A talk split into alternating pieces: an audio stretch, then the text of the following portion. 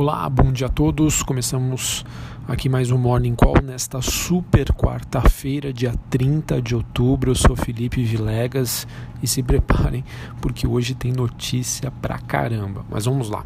Bom, os ativos de risco operam próximo da estabilidade nesta manhã, com leve viés negativo. É, isso acontece porque o dia terá como principal destaque as decisões do Fed e do Banco Central aqui do Brasil, que eu comento logo mais. O mercado também segue acompanhando os balanços nos Estados Unidos e na Europa, como por exemplo a Apple, Facebook, que divulgam seus números ainda hoje.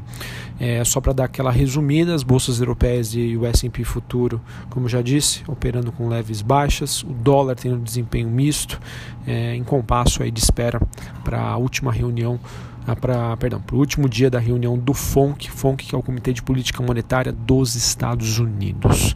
Sobre as commodities, o petróleo tem uma ligeira baixa após os dados de estoques API indicarem para um aumento é, de estoques da commodities, ou seja, com maior oferta, seguindo aí a demanda constante, os preços caem e essa sinalização de aumento dos estoques acabaram ofuscando um pouquinho as perspectivas de cortes mais profundos da OPEP. A OPEP que tenta aí de qualquer maneira controlar a, a oferta da commodity para tentar favorecer e fortalecer o, os preços do, do, petróleo dos mercados internacionais.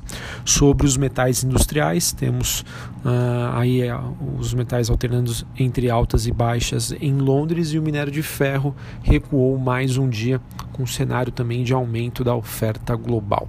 Só para a gente falar um pouquinho de dados macroeconômicos, na França, o PIB do terceiro trimestre apresentou uma alta de 0,3% na comparação trimestral. Sim, é um número baixo, mas acima das expectativas do mercado. Ou seja, o país segue se favorecendo de um pacote fiscal que foi anunciado após as manifestações no início do ano dos coletes amarelos. Bom, para a gente falar um pouquinho sobre decisões importantes dessa super quarta-feira. Os mercados globais, então, como eu já disse, operando de lado antes da decisão do Fed, expectativa média aí do mercado, é, média não, né, em que mais o mercado acredita, é de um corte de juros nos Estados Unidos de 0,25 pontos percentuais e também do discurso do Jeremy Powell, presidente do Banco Central americano. No Brasil, os investidores aguardam o Copom, a, digamos que a curva de juros ajustada aqui é, estaria, digamos, mostrando que o mercado aposta num corte de meio por cento, é, mas com apostas marginais e uma possibilidade de uma redução menor. Quem sabe? Digamos que uma combinação de um Fed né, o Banco Central americano, sinalizando um alívio adicional.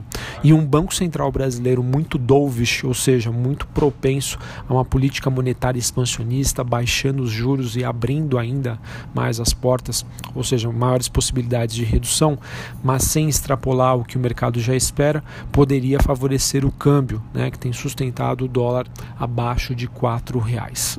Por outro lado, uma sinalização de cortes muito mais profundos aqui, sobretudo em um caso de um Fed não tão brando, poderia desfavorecer o real. Então hoje é um dia importante em que qualquer mudança na percepção do que está precificado hoje poderia movimentar é, o câmbio, né? O câmbio o real que até o momento aí chegou, temos, tivemos ah, alguns momentos em que a moeda acabou, o dólar acabou ante o real operando abaixo dos quatro reais. Bom, minhas expectativas é que nos Estados Unidos aconteça esse corte realmente de 0,25, é, mas que sinalize para uma postura um pouco mais é, reativa de agora em diante. Ou seja, ele deve deixar as portas abertas para novos cortes, mas sem necessariamente indicá-los de uma maneira mais agressiva, ok? É, e sobre a decisão do Banco Central, eu espero um corte de 0,5% na, na taxa Selic, na meta Selic, ou seja, uma queda de 5,5% para 5% e uma sinalização de que há espaço para a continuidade do ciclo de cortes de juros. Este, é, como eu já disse anteriormente, é o consenso de mercado, é o que eu espero que aconteça e lembrando aqui, qualquer coisa diferente disso será uma surpresa para o mercado e isso pode reagir, obviamente, é, no pregão de amanhã, já que a decisão do cupom acontece após as 6 horas da tarde, com o mercado já fechado. Bom, pessoal, queria comentar aqui, não poderia deixar de falar é, na política, né, é, o mercado então avalia um possível desdobramento da reportagem do Globo ontem, citando Bolsonaro, no caso Marielle, que acabou desencadeando uma resposta furiosa do presidente caso ele acabe eclodindo em meio a uma tentativa do governo de apresentar as primeiras medidas da agenda econômica pós-reforma da Previdência. Bom, vamos aos fatos. De acordo com as reportagens, um dos suspeitos de assassinar a vereadora teria ido ao condomínio de Bolsonaro, onde outro suspeito também teria resi é, residência e entrado no seu condomínio com uma autorização da casa do presidente que teria sido feita pelo abre aspas, né, seu Jair. O suspeito, contudo, teria ido à casa de outro suspeito no envolvimento do caso. Além disso, Bolsonaro participou de duas votações em Brasília neste dia, conseguindo assim provar a sua presença na capital federal. Uh, o caso foi então encaminhado para o STF e por hora eu vejo o evento apenas como um grande ruído. Tá?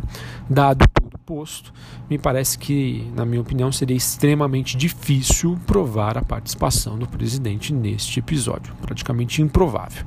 Porém, se isso acontecesse, eu não posso aqui deixar de lado que é, seria um caso muito grave e perigoso. Então, caso isso se prove que todo esse evento foi fabricado né, para tentar envolver o presidente e a narrativa de que tentam persegui-lo a qualquer custo, ficaria então evidente é, esse trabalho da oposição. Bom, neste momento eu não vejo o episódio ah, como alterando em nada na agenda econômica ou do quadro político local, mas é, devo seguir acompanhando os fatos para qualquer novidade ou qualquer mudança substancial da situação, visto que isso sim teria um impacto nos mercados. Ok? Então de início, acredito que isso sirva apenas como um ruído, nada grave, mas é um fato que a gente deve monitorar. Tá bom? Bom, sobre uh, os destaques corporativos, a agenda é, de balanços aí continua a todo vapor. Uh, a gente tem hoje, após o fechamento de mercado, os dados da Arezo, B2W, CESP, Grupo Pão de Açúcar, Lojas Americanas e Odontoprev. Essas empresas divulgam seus números uh, nesta super quarta-feira, depois que o mercado fecha para falar sobre o noticiário corporativo das empresas que já divulgaram seus balanços. Magazine Luiza divulgou um lucro líquido ajustado no terceiro TRI que superou a maior estimativa do mercado. É, foi um crescimento de quase aí 13%. É, ou seja, Magazine Luiza realmente novamente surpreendendo os analistas e investidores, acredito numa reação positiva do papel. Eco Rodovias teve um prejuízo de pouco mais de 400 milhões de reais no terceiro tri, porém esse resultado ele acabou sofrendo pressão dos acordos de leniência que foram feitos pela companhia, ou seja, foram eventos não recorrentes. As suas receitas vieram em linha com o que o mercado estava esperando. Cielo teve uma queda de quase 52% no seu lucro no terceiro trimestre e o EBITDA, ou seja, o potencial de geração de caixa, acabou ficando abaixo do que o mercado esperava. Cielo acabou acabou aproveitando a, ah, a divulgação do seu balanço para sinalizar o pagamento de juros sobre capital próprio, é uma forma de provento, é, num total aí de 42 milhões de reais. Esse provento seria um JCP complementar. Raia Brasil divulgou mais um resultado forte, as suas receitas do terceiro trimestre vieram um pouco acima do esperado. Ah, o seu lucro foi de 460 milhões, uma alta de 260% ah, em comparação com o mesmo período do ano passado. Multiplan divulgou um lucro em linha com o que o mercado esperava, 121 milhões. Duratex é, acabou divulgando resultados abaixo do que o mercado esperava. Teve uma redução forte do seu lucro, que recuou, se não me engano, um pouco mais de 90%. A Smiles, também, que é o programa de fidelidade da Gol, teve um recuo de 30% do seu lucro no 30 trimestre, porém veio acima do que o mercado estava esperando. Ok? Demais notícias, para a gente não atrasar muito aqui. B3 divulgou que o número de pessoas físicas na bolsa atingiu 1,5 milhão. Olha que notícia boa, hein? Mostrando que o brasileiro realmente está mudando a sua maneira de investir e, obviamente, com mais pessoas entrando na bolsa, isso é cada vez melhor para B3. Uh, notícia que eu vejo positiva para Guararapes, ela que Guararapes que é dona da Riachuelo e ela tem a Midway, né, a, a, parte financeira da companhia, a Midway que estaria preparando um banco digital. Sempre que tem essa palavrinha banco digital, fintech, o mercado adora. Então espero uma reação positiva para o papel hoje. É, ontem nós tivemos a Telefônica Brasil, a dona da Vivo e a TIM, elas que dizem considerar a compra de ativos da Oi. Por conta dessa notícia, a ação da Oi teve um movimento bastante positivo ontem. E a Copel, que lançou um programa de demissões é, voluntárias, é, em, na verdade, um programa de demissão incentivada, com uma estimativa de uma economia para os próximos anos de 85 milhões de reais. Ufa conseguimos aqui passar todas as notícias, acredito eu, em um pouco mais de 10 minutos, mas é isso. Vamos ver é, então como a bolsa se comporta hoje, nessa super quarta-feira. Lembrando também, acho que não comentei aqui, sobre a agenda dos Estados Unidos 9 15 dados ADP de variação de empregos, às 9h30 PIB analisado dos Estados Unidos e às 15 horas a decisão do FONC, que é o Comitê de Política Monetária. Então fiquem atentos.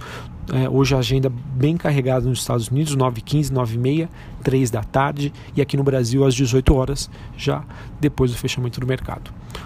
Uma excelente super quarta-feira para vocês, um abraço a todos e até a próxima. Ufa, valeu!